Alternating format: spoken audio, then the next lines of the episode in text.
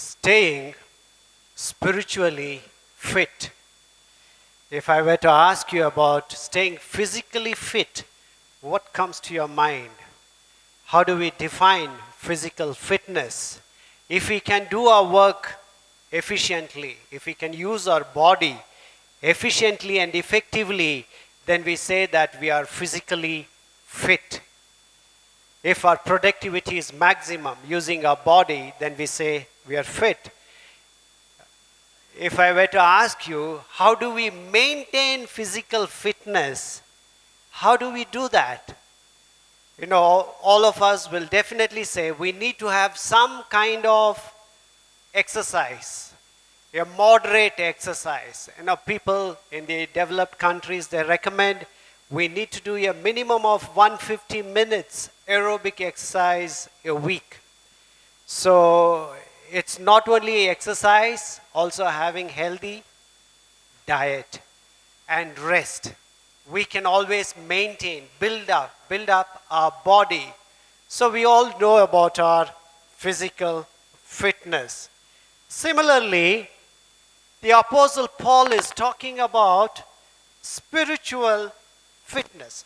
How can we stay spiritually fit? That's what the Apostle Paul is talking about. Is it enough if I just read the Bible and say prayer? Can I stay spiritually fit? Is it enough?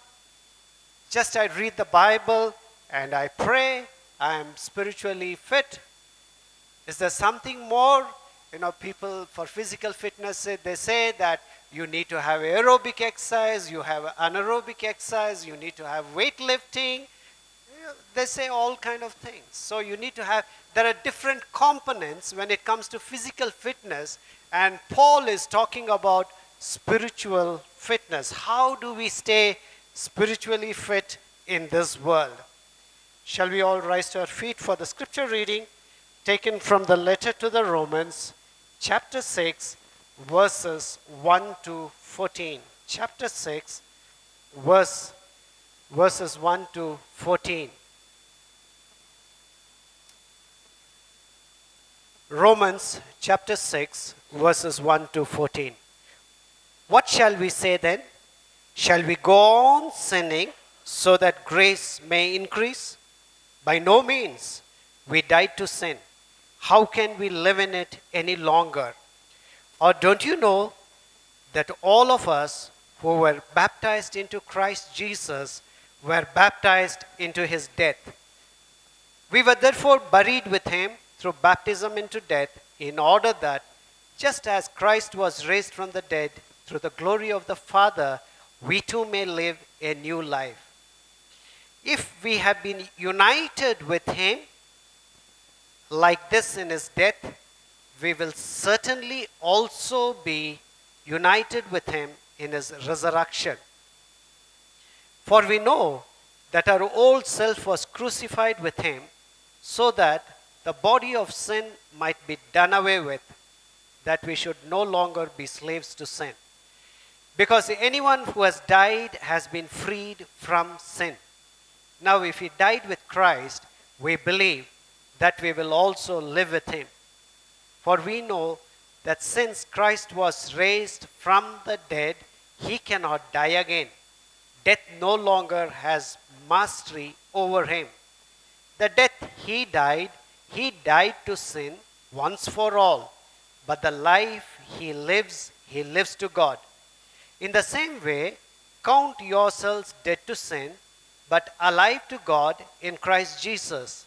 Therefore, do not let sin reign in your mortal body so that you obey its evil desires. Do not offer the parts of your body to sin as instruments of wickedness, but rather offer yourselves to God as those who have been brought from death to life, and offer the parts of your body to Him as instruments of righteousness. For sin shall not be your master because you are not under law but under grace. This is God's word. Let's look to the Lord in prayer. Abba, Father, May the words of my mouth and the meditations of our hearts be pleasing in your sight. In Jesus' name we pray. Amen. Kindly be seated. You know, this passage explains as to how we can be spiritually fit. Paul says, because we have been united with Christ Jesus, because we have been united with Christ Jesus, we will also live with Christ Jesus. Because we have been united with Christ Jesus, we will also live with Jesus Christ. In Romans 6 8 to 9, he says, Now, if we died with Christ, we believe that we will also live with him. For we know that since Christ was raised from the dead, he cannot die again. Death no longer has mastery over him. When Paul says we will also live with Christ Jesus, his primary focus is about our living a holy life in this age, not in the age to come, in this age. That is his focus. So, how do we live a holy life in this world? How is it made possible? Paul says, We believe in verse 8. In 9, he says, For we know. Because we know that the power of Jesus Christ's resurrection has triumphed. Jesus Christ became victorious. Since Jesus Christ became victorious, and since we are united with Jesus Christ, we will also be victorious, and that's how we lead a holy life. We need to realize when Jesus Christ came to this world, you know, if, even in Jewish uh, understanding, they will call it as old age. You know, they were always looking forward to the coming of Messiah, saying that a new age will come with the coming of Messiah. So when Jesus Christ came to this world, we considered this world was under the powers of the old age. So, what are the powers of the old age. The, you know, the powers of the old age was sin, law, and death. Sin, law, and death. That's why in Galatians 4 4 to 5 it says, But when the set time had fully come, God sent his Son, born of a woman, born under the law, to redeem those under the law that we might receive adoption to sonship. The old age was something like this. The old age was under the powers of sin, law, and death. So when Jesus Christ came, the kingdom of God has come. In other words, a new age. Jesus Christ inaugurated a new age. And that's what we see in 1 Corinthians chapter 15, 55 to 57. Paul clearly says, Where, O death, is your victory? Where, O death, is your sting? The sting of death is sin, and the power of sin is the law. But thanks be to God, He gives us victory through our Lord Jesus Christ. The old age was ruled by the powers of death, sin, and law. With the resurrection of Jesus Christ, but thanks be to God, He gives us the victory through our Lord Jesus Christ. So, what does the new age look like? The new age the age in which we live, you know, for the kingdom of God is not a matter of eating and drinking, but of righteousness, peace, and joy in the Holy Spirit.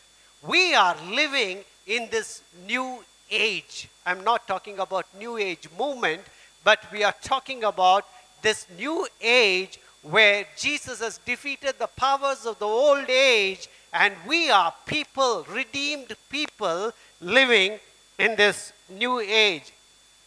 So, Paul's logic goes something like this Paul says, if we know that we have died with Christ Jesus, we need to understand if we know we have died with Christ Jesus, we have also risen with Christ Jesus. When Jesus Christ rose from his death, he went to altogether a new level of living, which is beyond our understanding. Resurrected life is something we cannot even explain because we have not seen it. So eh, Paul says, when Jesus Christ rose again, he went to a new realm of living. So, because we died with Christ, we have the guarantee that we will also live with Christ. Once we know we have died with Christ, we have the guarantee that we will also live with Christ not only in this present life, also in the life to come, forever and ever. And that life begins right here in this world. That is why we talk about new life. You are no longer an old creation, you are a new creation. Because we will have that new life in this age itself. Now, Jesus Christ being raised from the dead and Lazarus being raised from the dead, both are different. Because when Lazarus was raised from the dead, he had to die again. But when Jesus Christ rose again, he altogether went to a new level of living, and that is the life that's available to you and me. Death no longer has mastery over him. Death is our enemy. Death has no longer mastery over him. That's why Jesus you know, when we read in Revelation 1:18, he says, I am the living one. I was dead, and now look, I'm alive forever and ever, and I hold the keys of death and Hades. Lazarus couldn't have made a statement like this. When he came out of the tomb, he couldn't have made a statement like this. This kind of a resurrected life is altogether a different kind of living. And how that happens Paul says, first you have to die. Without death, there is no new life. That's why in Romans 6:10 he says, the death he died, he died to sin once for all. But the life he lives, he lives to God. in other words, we have to die. Death is the gateway to life. Death is the gateway to life. And Paul says, we need to count ourselves as though we have died. He says he died to sin once for all. He died to sin once for all. Jesus achieved a victory. We don't have to keep repeating.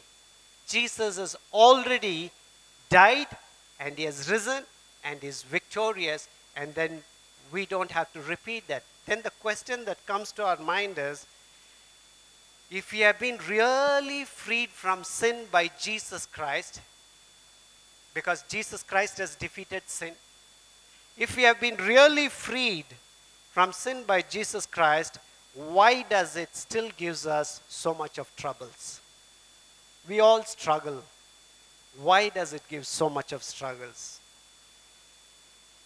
If we are now holy before God, that's the righteousness of God. When we stand before God, God looks at us as though He looks at Jesus Christ. If you are holy before God, why our lives at times are so unholy? Why is so unholy? If the new age is all about righteousness, can we manifest righteousness in a better way? in this world, if we are people of the new age, where righteousness, peace, and joy alone matters, can we display that righteousness in this world in any better way? Paul says, unless we understand our salvation first, understand unless we understand our righteousness first, we will always be struggling with these questions. Paul says our worth comes from God. Unless we come to that place and understand how wretched I was, how wretched I was before I met this God, before I met this Christ on the cross, this resurrected Savior. Unless we come to that understanding, we will always struggle because our identity is somewhere else. Whenever our identity is apart from Jesus Christ, we will always struggle with sin. We always try to exercise control, our own self importance. All these things have come out because they come day to day because we have not yet received that identity from Christ. When we die to Christ completely, our identity is in Christ and in Christ alone. So we don't like to exercise control, rather, we understand our importance, our, our significance comes from what Jesus did on the cross. Till we understand, we have not earned salvation. Though we say with our mouth we have not earned salvation, but when it comes to our practical life, we still feel somewhere we have, uh, we have contributed towards that salvation. So Paul says, if we live with Jesus Christ, we will also be alive to God. If we live with Jesus Christ, we will also be alive to God. In Romans 6:11 Paul says, "Count yourselves dead to sin but alive to God in Christ Jesus." Do we ever ask a dead body, "Please get up and count"? Do we ever ask? Do we ever go to dead body and say, "Please get up, speak"? But if we have already died to sin, why should we count ourselves dead? Why should we count ourselves dead if I have already died?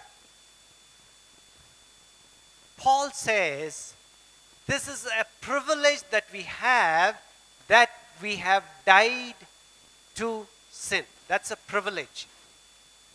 It is in the death of Jesus, when Jesus died to sin, he also died for each one of our sins. So when Jesus died to sin, we have also died to sin. That's a privilege we all have. It's a right, it's a legal right. But if we don't count, we cannot experience it. Let me give you an example, illustration.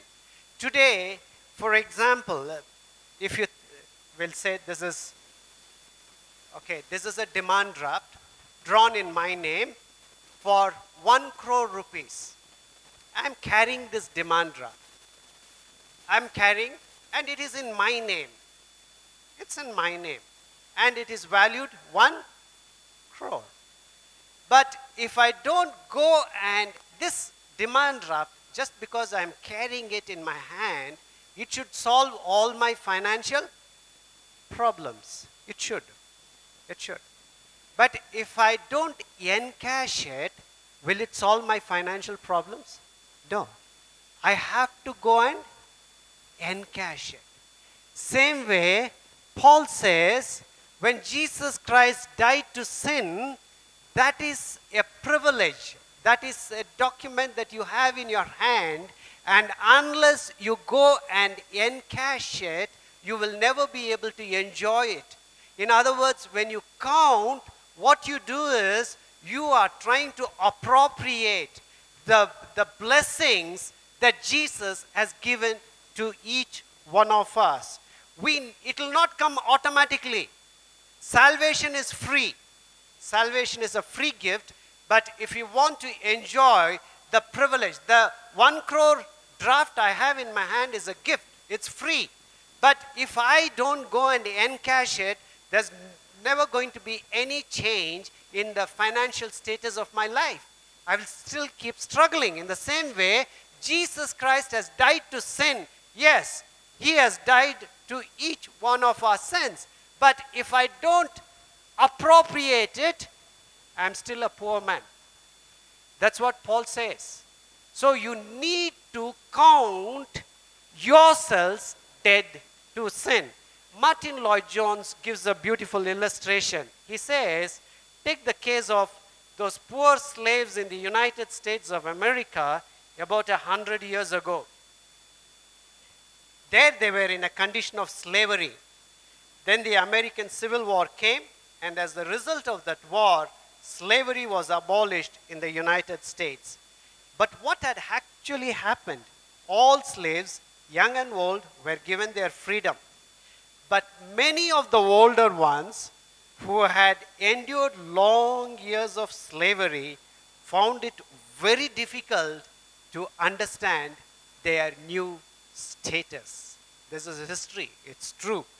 They heard the announcement that slavery was abolished and that they were free, but hundreds of times in their afterlives and experiences, many of them did not realize it. Because whenever they saw their old master came towards them, they started trembling in fear. Will I be sold again? Though they were free, they were not able to understand it, you know, appropriate that privilege that they had. Similarly, we have been freed legally. Legally, we have been freed. But we have to appropriate in our lives to enjoy it experientially. Jesus Christ has died to sin. Yeah, it's easy to say for all of us. Jesus Christ has died to sin. It's not enough if we just say we have to appropriate that in, in our personal lives. So, what do we do it? So, Paul says, Count yourselves dead to sin. So, what does he say? Count yourselves dead to sin. Basically, if you want to live a holy life, it begins with our mind. The holy living begins in our mind. Paul says, if we want to remain spiritually fit, you know, the, the major secret of holy living is in the mind. You go to Psalm chapter 1, he says, you know, but his delight is in the law of the Lord, and on his law he meditates day and night. Where is it? In the mind. You go to Matthew chapter 4, Jesus said, um, Man does not live on bread alone, but on every word that comes from the mouth of God. So, holy living the first place we need to examine is our mind. You know, it is not enough that we are baptized. In our mind, we should know I have not only, when I'm baptized with Jesus Christ, I am dead to sin, and now I'm alive in Christ Jesus. We need to understand that. We need to appropriate that truth. So, how do we know we are dead to sin? How do we know we are dead to sin? Jesus Christ has died to sin. How do you and I we know dead to sin? How do we know that sin no longer reigns over us?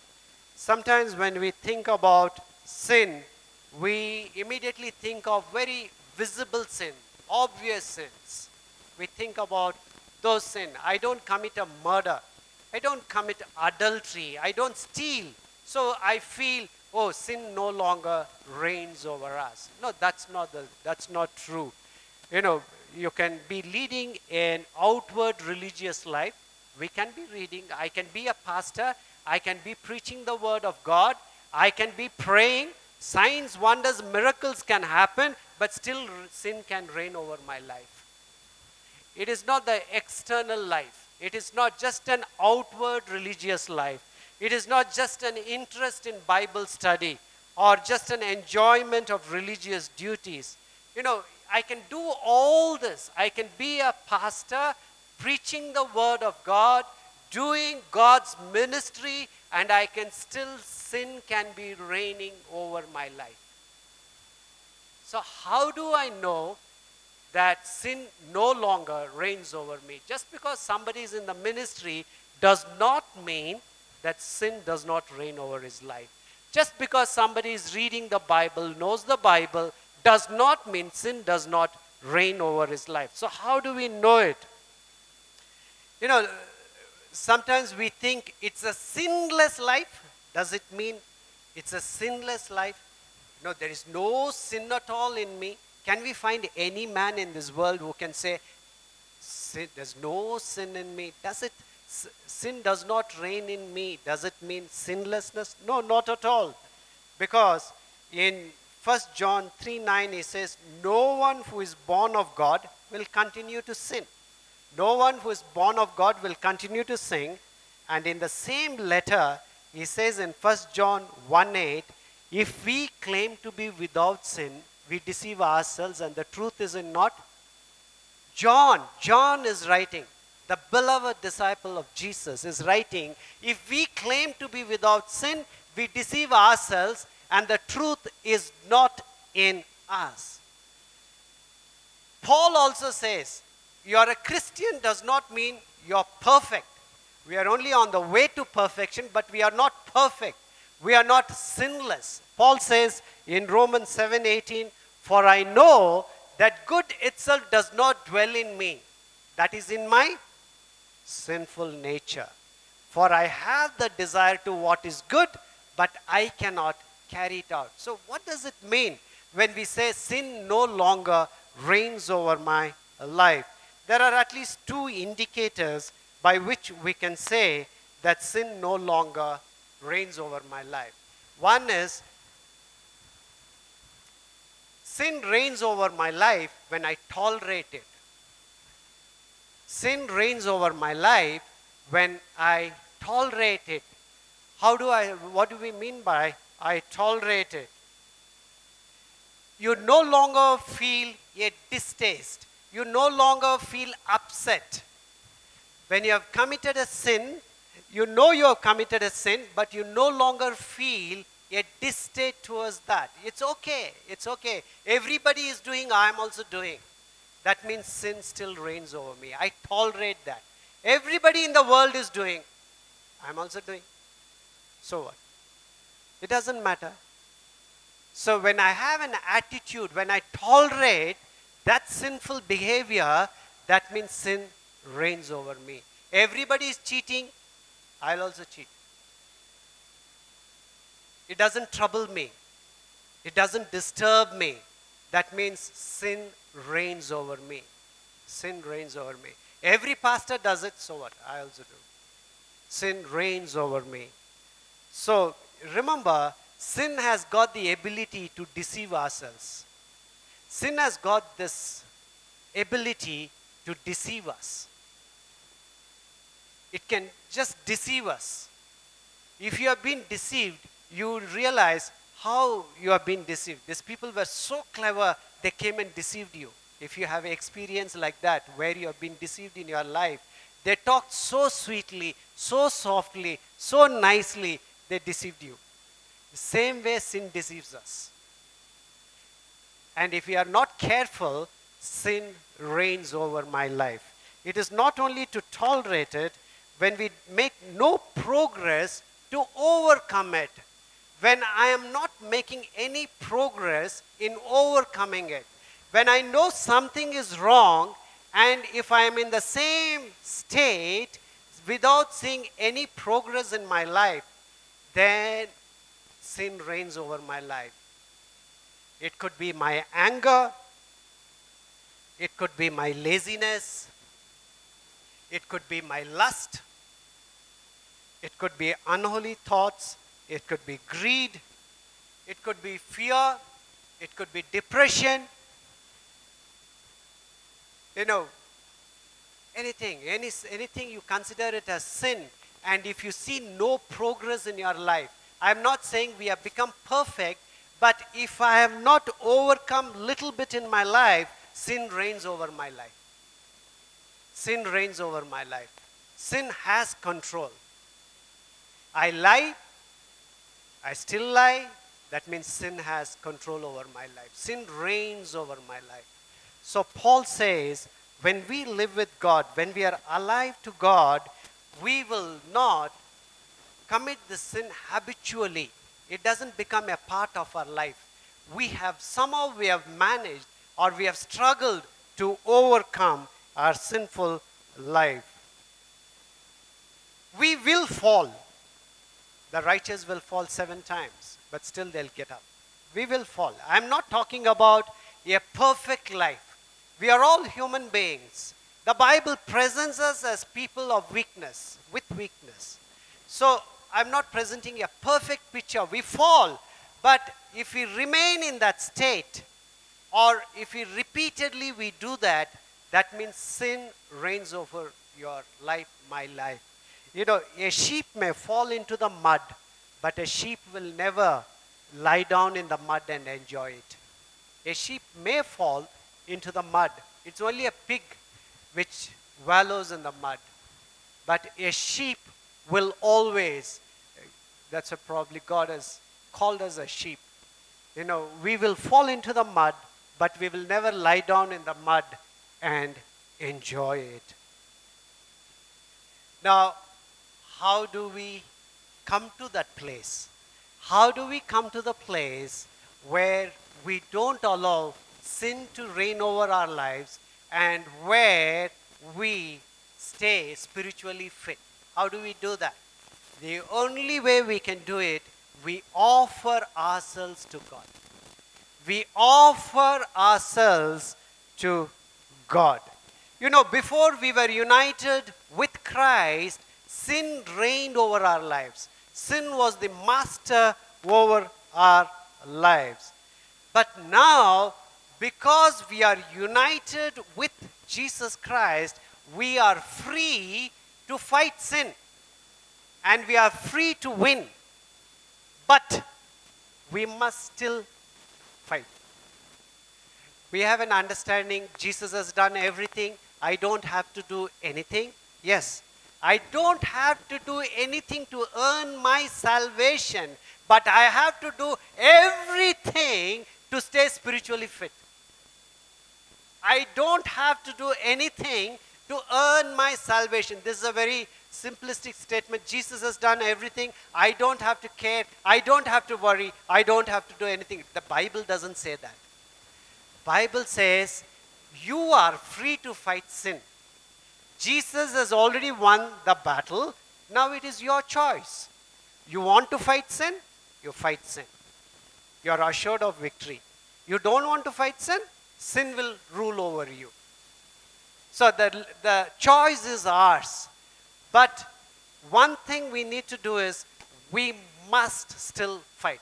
Christian life is a life in the battlefield. You can't just relax. The devil, your enemy, is just waiting to attack you. When enemy is waiting to attack you, you cannot be caught unaware. That's why Jesus will always say, even in Gethsemane, he said, Be watchful and pray. Watchful, watchful, watchful, watchful. That's the command Jesus has given us. Be watchful.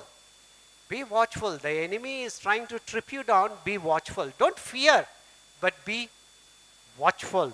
So we have to fight. Now, Paul has already told us in our mind the battle begins. In our mind, the battle begins. Count yourselves dead to sin. So, in the mind, in the thought process, eh, you know, we have to fight the battle in our mind. But now, it is not enough only when we fight with our mind, we have to move to action. How to win this war? How to win, how to remain spiritually fit. So Paul says in Romans 6:12, he says, "Do not let sin reign in your mortal body." Do not Jesus has already died for our sin. But then Paul says in verse 12, "Do not let sin reign in your mortal body. You know, body is, we interact with the world with our body. Now I am speaking, I am interacting with you. I sit with you, I talk with you, I have meals with you. So it's all with through the body we interact with the world. So Paul says, do not let sin reign in your mortal body. You know, our, whenever we, we are living in a sinful world, though we live in the world, we are not of this world. There is sin in the world. We interact. We need to be careful. When we interact with the world, we should remember we are interacting with lust, unholy thoughts, gossip, envy, control, power, comfort, approval, jealousy, greed, all kinds of things.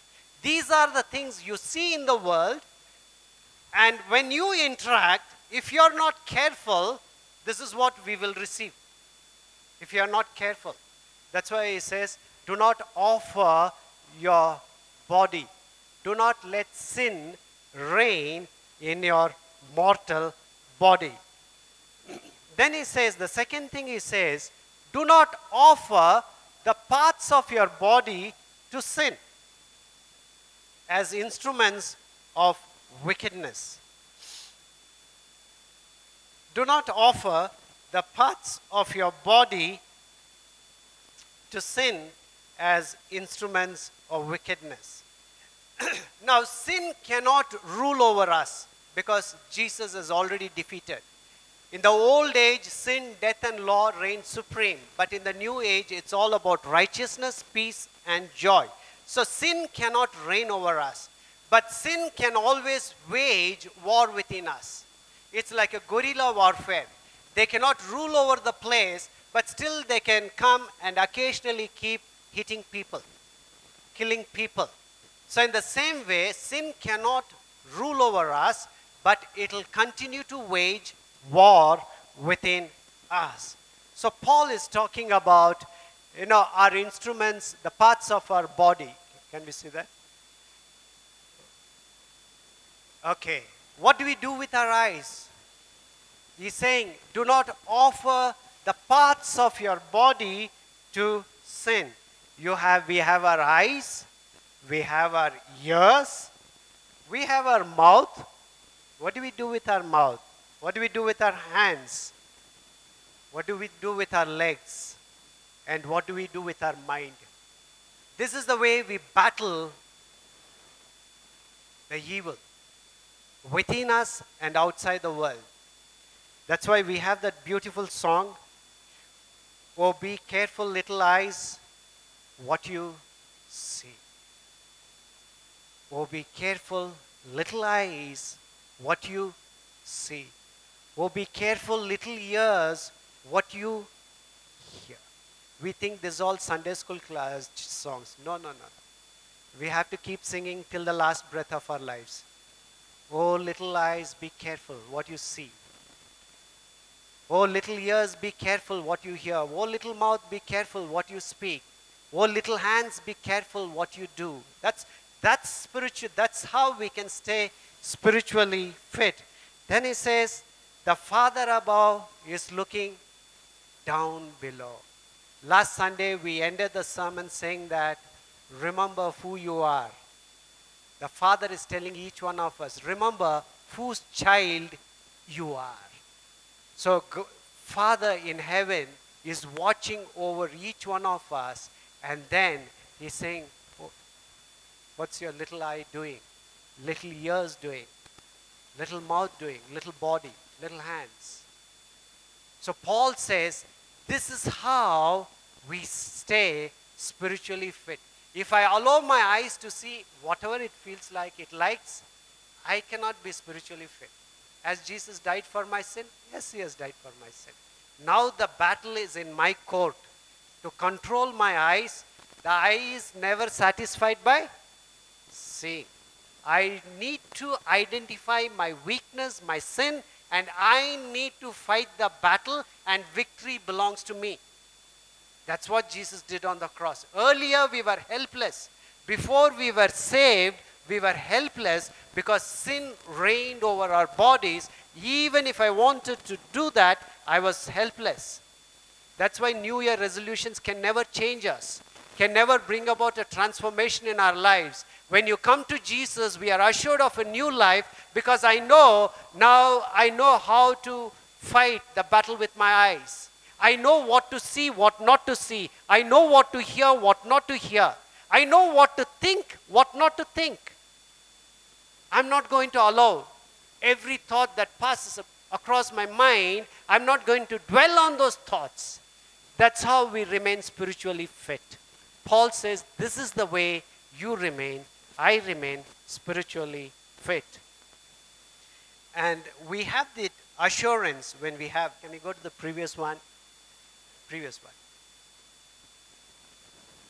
614. When we don't allow sin to reign over our body and we don't allow the parts of our body to sin, the promise for sin shall no longer be your master. That's the promise. God has given us to, the Bible gives us two commands. Don't offer your mortal body to sin. Don't offer the parts of your body to sin. And the promise is for sin shall no longer be your master. If, you know, if we don't do those two things, and when we say sin is no longer our master, we may be saying with our mouth, but sin, sin will still continue to rule over us.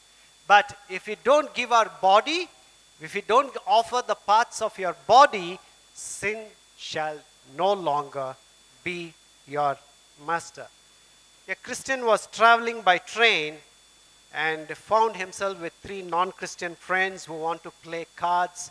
They wanted to gamble, they just want to pass time. That's how they got, they used to spend their time. So they invited this fourth man because they wanted four people to play that game. The man, the Christian said, I'm sorry to disappoint you, he said, but I cannot join your gambling. I cannot join this game for I have not brought my hands with me. They were all astonished. What do you mean? They asked, because they could see the hands. What do you mean? They asked. And he said, This pair of hands does not belong to me, they belong to the Lord. Have we come to the place where we can say, My eyes belong to the Lord, my ears belong to the Lord, my mouth belongs to the Lord, my hands belong to the Lord, my body belongs to the Lord. That is Christian life. Gospel is a radical living for God and only for God.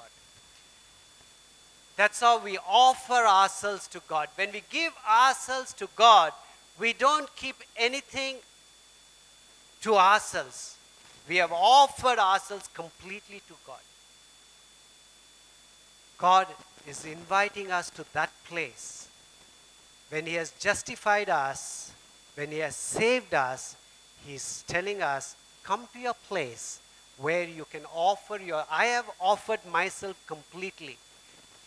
God gave Himself completely, and the response is, in response to what God has done, I offer myself completely to God.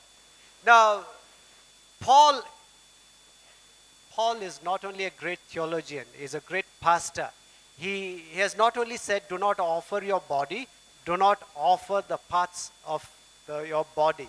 That's all, don't, don't, don't. He also says, you need to do something.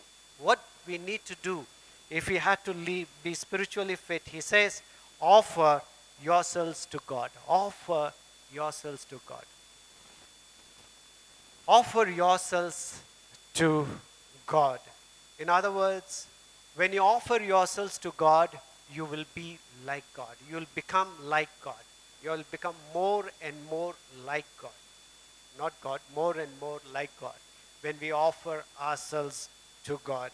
Then, second, he says, offer the parts of your body to Him as instruments of righteousness. Offer the parts of your body to Him as instruments of righteousness whenever we offer the parts of our body to God as instruments of righteousness, we will see righteousness being displayed in this world in and through our lives. The kingdom of God is not matter of eating and drinking, but it's all about righteousness, peace, and joy. When we offer the parts of our body to God, you can also see joy being manifested not only in your life, in your surroundings. That's how the kingdom of God has been inaugurated. We bring righteousness, peace, and joy into this world. That's the kind of life God has called us to live. That is sanctification.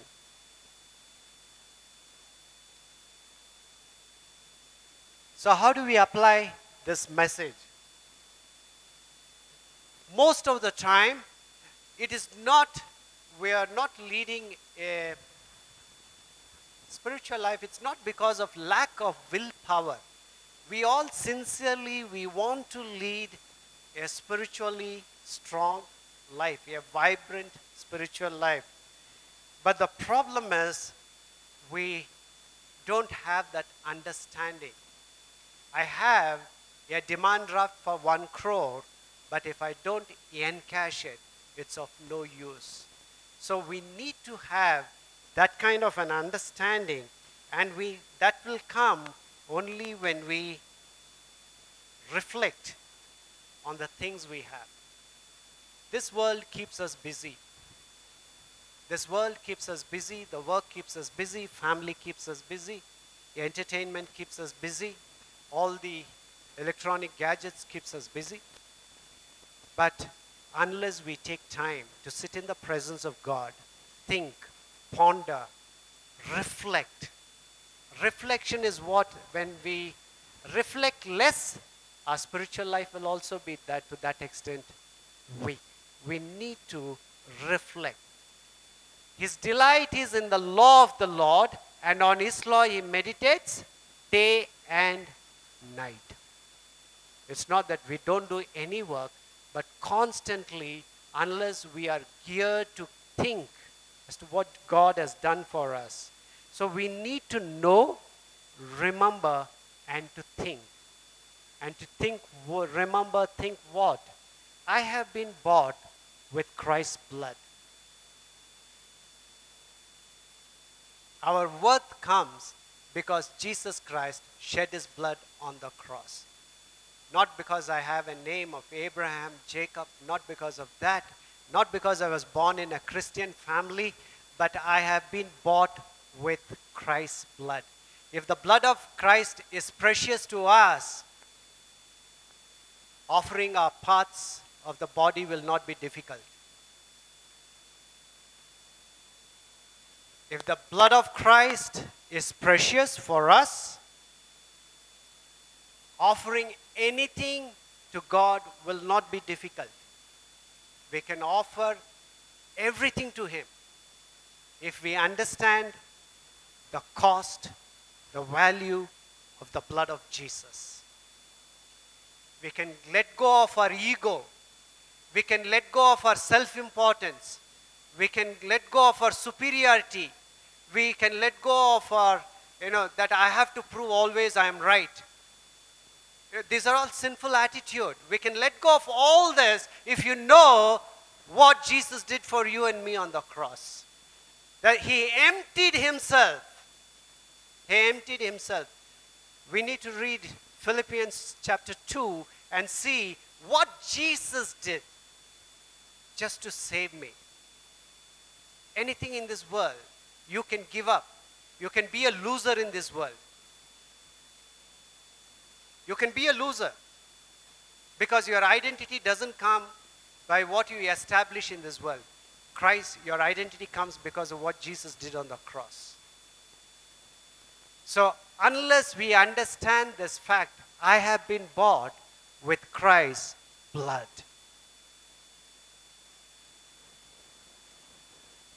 Salvation has come, has come to us at a price, at a cost.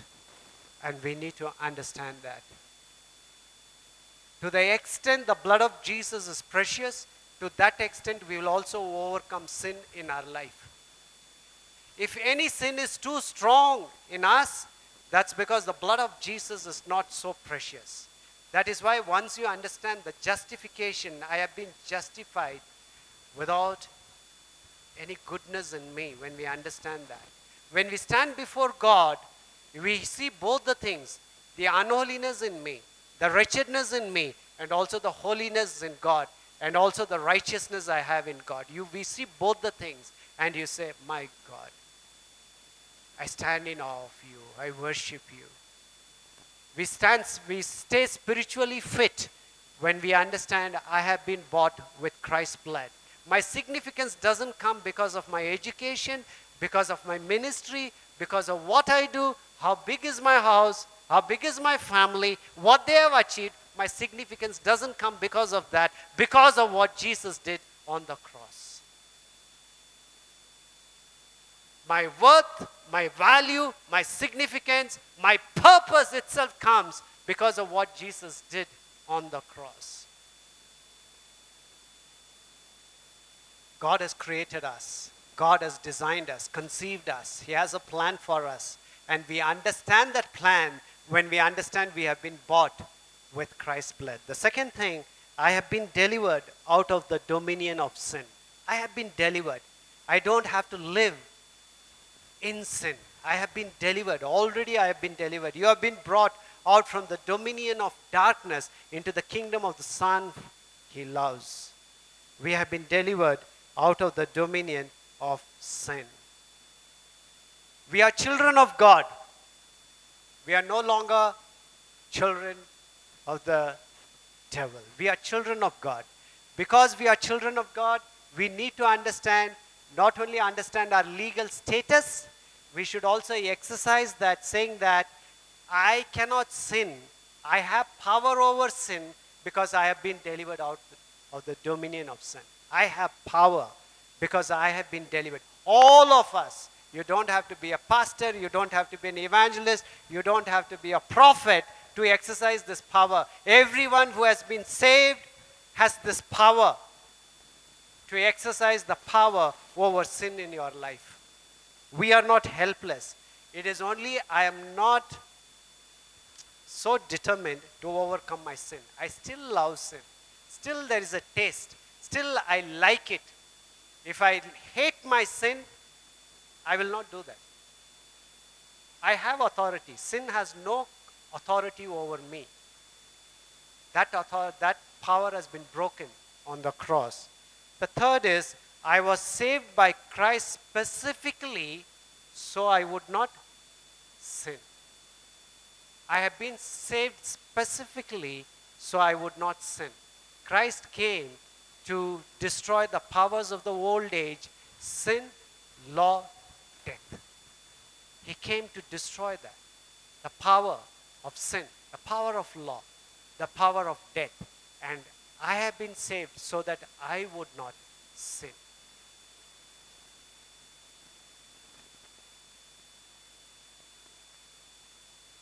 You know, Paul says if we truly understand the gospel, if we truly understand what Christ has done for us, and if we truly reflect on this, and still we continue to sin, Paul says, we have not understood the gospel. We have not understood the gospel. There is power in the gospel. So if we still stay in sin, that means we have not understood the gospel, neither have we crucified our old self. We have not done it. That's what Paul says. When it came to law, people obeyed law because they were fearful. But now, when once you understand what Jesus Christ has done, it is not out of fear you do it, it's out of gratitude. What Jesus has done in response. It is just a response to what God has done for you and me. And it becomes easier for us to offer ourselves to God. It is no longer difficult. We can offer ourselves to God. Because we are the people who have been brought from death to life. Shall we look to the Lord in prayer? Shall we just reflect on our own life?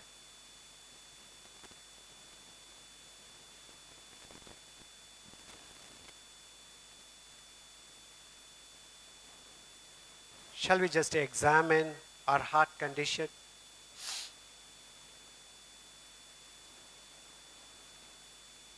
Do we see any progress in our spiritual life? in terms of overcoming our sinful nature.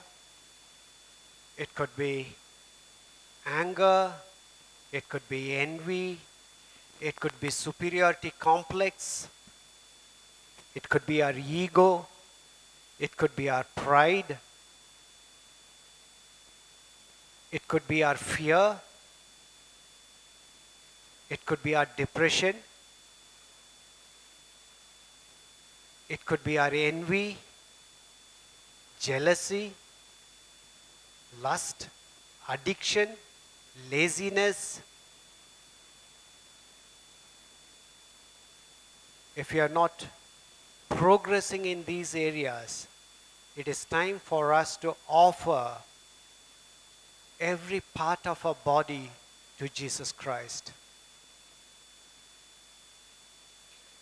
O little eyes, what do you see?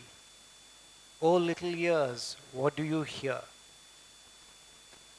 O little mouth, what do you speak?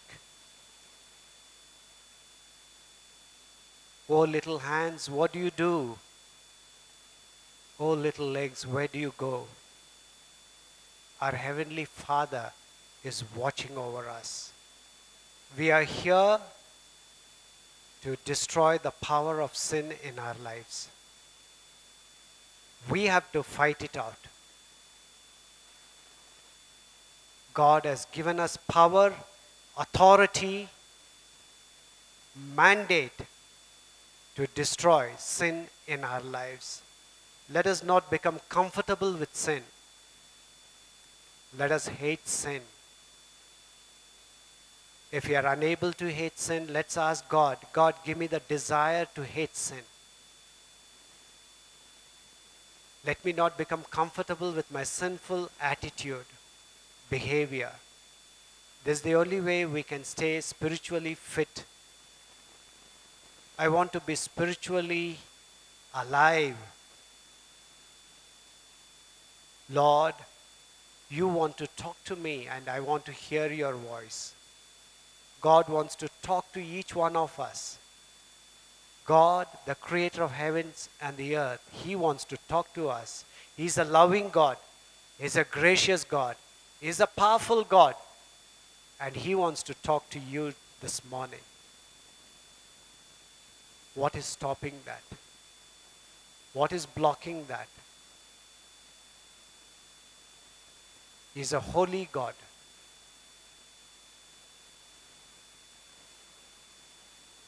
Keep yourself holy because He is holy. Whatever the Spirit of God is pointing out, bringing to your attention, this morning will you confess and say, God, give me strength. Give me strength to fight this battle. We are in the battlefield, battlefield inside of us we have to reflect the nature of our Lord Jesus. The Spirit of God wants to confirm each one of us to the likeness of Jesus Christ. Everything flows in this life out of our being, not out of our doing. Let our being be like our Lord Jesus Christ. There is power just in being like our Lord Jesus Christ. It can destroy evil, it can overcome strongholds, it can deliver people. So let's pray, Lord, make me like Lord Jesus Christ. Change my attitude, change my sinful behavior this morning, God is asking us to be spiritually fit. Spiritually, as we take care of our physical body, let's also take care of our spiritual self. If a man gains the whole world yet he loses his soul, what use is it is?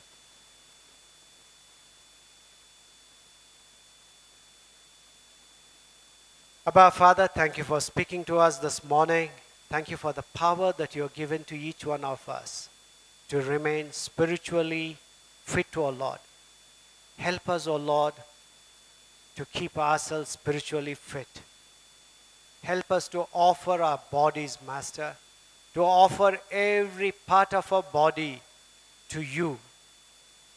Our eyes, our ears, our mouth, our tongue, our hands, our feet, our mind. Oh God, give us a renewed mind. Thank you, Lord Jesus. Thank you for the blood that you shed for us. We bless your name. In Jesus' name we pray. Amen.